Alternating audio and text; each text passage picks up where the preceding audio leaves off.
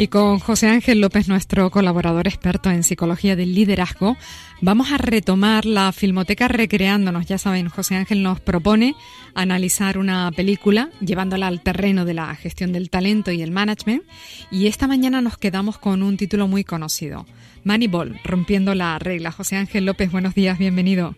Hola, buenos días, ¿qué tal? Muchas gracias. Pues vamos allá, una película premiada, la que has escogido para hoy, del año 2011 tuvo varias nominaciones a los Oscar, entre otros mejor película y guion adaptado, protagonizada por Brad Pitt, que encarna el papel del director general de los Atléticos de Oakland, un equipo de béisbol americano, y que se hizo famoso gracias al método Moneyball, un programa que consiste en construir un equipo competitivo con menos recursos económicos que otros equipos grandes de, de, las grandes ligas y empleando además estadísticas para coordinar el trabajo de los jugadores.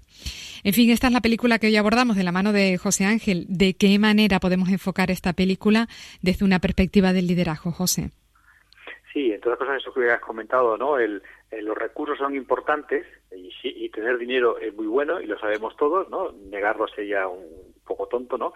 Pero es verdad, como refleja esta película, que a veces no solo el dinero es suficiente. Eh, eh, lo que tú dices de las cantidades, el, equipo contra el que jugaba este hombre eh, triplicaba el presupuesto que tenía, ¿no? Me parece que eran 40 mil dólares por un lado, los que él manejaba, y 120 mil el presupuesto de los equipos con los que contra los que él jugaba y que consiguió derrotar en base a cambiar la forma el método de resolver los problemas que él tenía, ¿no? que era ganar partidos.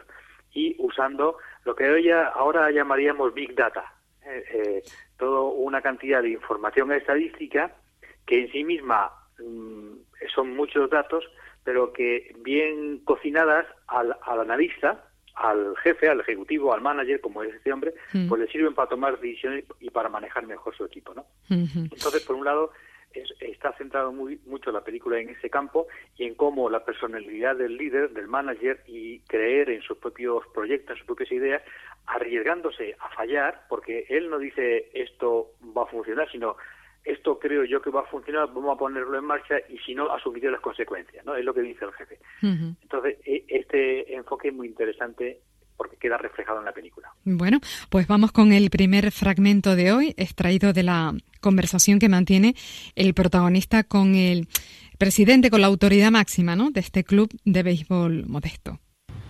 ¿Qué tal los chicos? Ha sido un palo, un palo difícil de tragar, pero... Han jugado genial, has hecho un gran trabajo. A muerte han jugado. Sí, han jugado de maravilla, pero las cosas no han salido como queríamos. Y la mejor el año que viene. Hemos estado cerca, ¿verdad? Muy cerca. En lo alto. Casi lo teníamos. Deberías estar contento. Ah, estoy muy contento. Me siento genial. Sí. Ah, y el año que viene no mejorará. Bueno, ¿por qué has elegido este diálogo, José Ángel? Sí, por algo importante eh, en los líderes que no rehuyen el fracaso y los errores, ¿no? Y entonces eh, ahí están un poquito eh, bromeando, no solamente bromeando, pero tomándose un poco eh, de, una forma no coherente el que, hecho, el que de hecho él está frustrado porque no ha ganado, el último partido no ha ganado eh, esa liga, mm. pero sí es verdad, y lo dice, aunque lo dice de una forma irónica, pero, pero también es verdad que luego dice, hemos trabajado mucho, nos hemos esforzado, no hemos ganado, pero él como jefe que está peleando para conseguir los recursos que necesita, y es una de las funciones importantes de los jefes, pelearse con los jefes superiores para conseguir los recursos que su unidad necesita, algo que dice es, eh, no nos tienes que dar dinero porque el año que viene ganaremos, sino nos tienes que dar, dar, dinero porque el año que viene será peor todavía ¿no? que este. Y eso es algo característico de los líderes carismáticos, de los líderes con gran personalidad, que afrontan las situaciones de una forma objetiva y valiente, ¿no? poniendo los datos encima de la mesa para tomar buenas decisiones.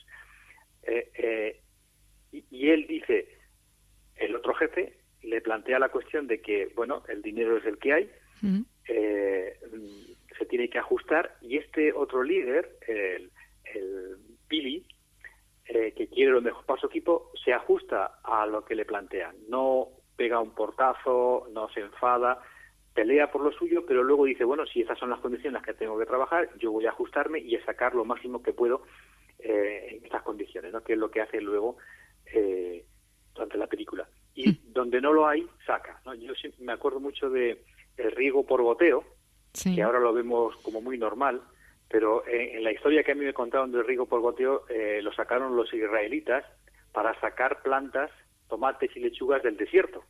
En un sitio donde no había nada, alguien se puso a pensar en cómo sacar productos, eh, lechugas y tomates del desierto, y se le ocurrió el riego por goteo hace muchos años, cosa que ahora está extendido. Y, eso es una metáfora de lo a que se enfrenta este líder, ¿no? Bueno, pues segundo instante de la película de hoy, en el que el director general del club, reunido con su equipo directivo, tratan de buscar salida a los malos resultados deportivos y baraja opciones de jugadores que puedan ser contratados. Mati, ¿a qué tienes? Me gusta Jerónimo. Sí. Sí. Es todo un atleta. Grande, rápido, con talento. El primero de mi lista. Es un muchacho apuesto. Con buena mandíbula. Tiene las cinco armas y muy buena planta. ¿Sabe batear? Bueno, tiene un swing precioso, ¿verdad, Barry? La bola sale como un cohete. Cuando ese tío consigue contactar con la porra del bate, machaca la bola cuando le da, el chasquido se oye por todo el estadio. Y lo hace sin esfuerzo, Será ¿eh? buenísimo. Si es tan bueno bateando, ¿por qué no batea bien? Batea bien en ligas menores. Ya se pondrá a la altura. ¿Qué observas en esta dinámica de reunión, en esta conversación?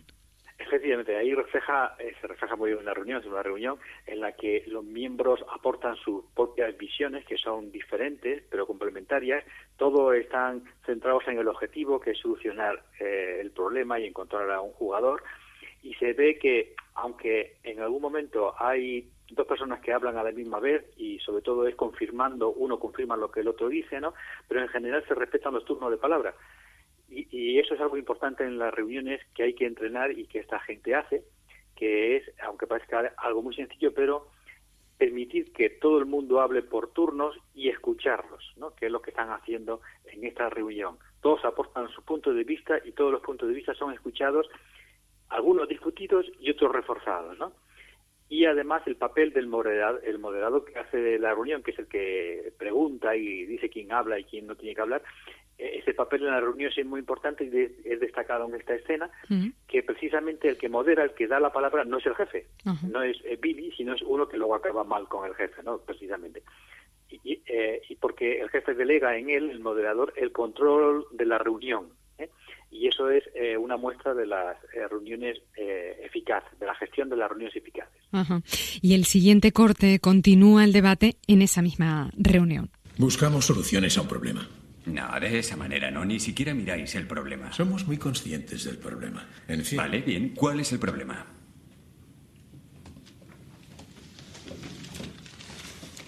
Oye, Billy. Aquí todos sabemos cuál es el problema. Hay que reemplazar. Vale, bien. ¿Cuál es el problema?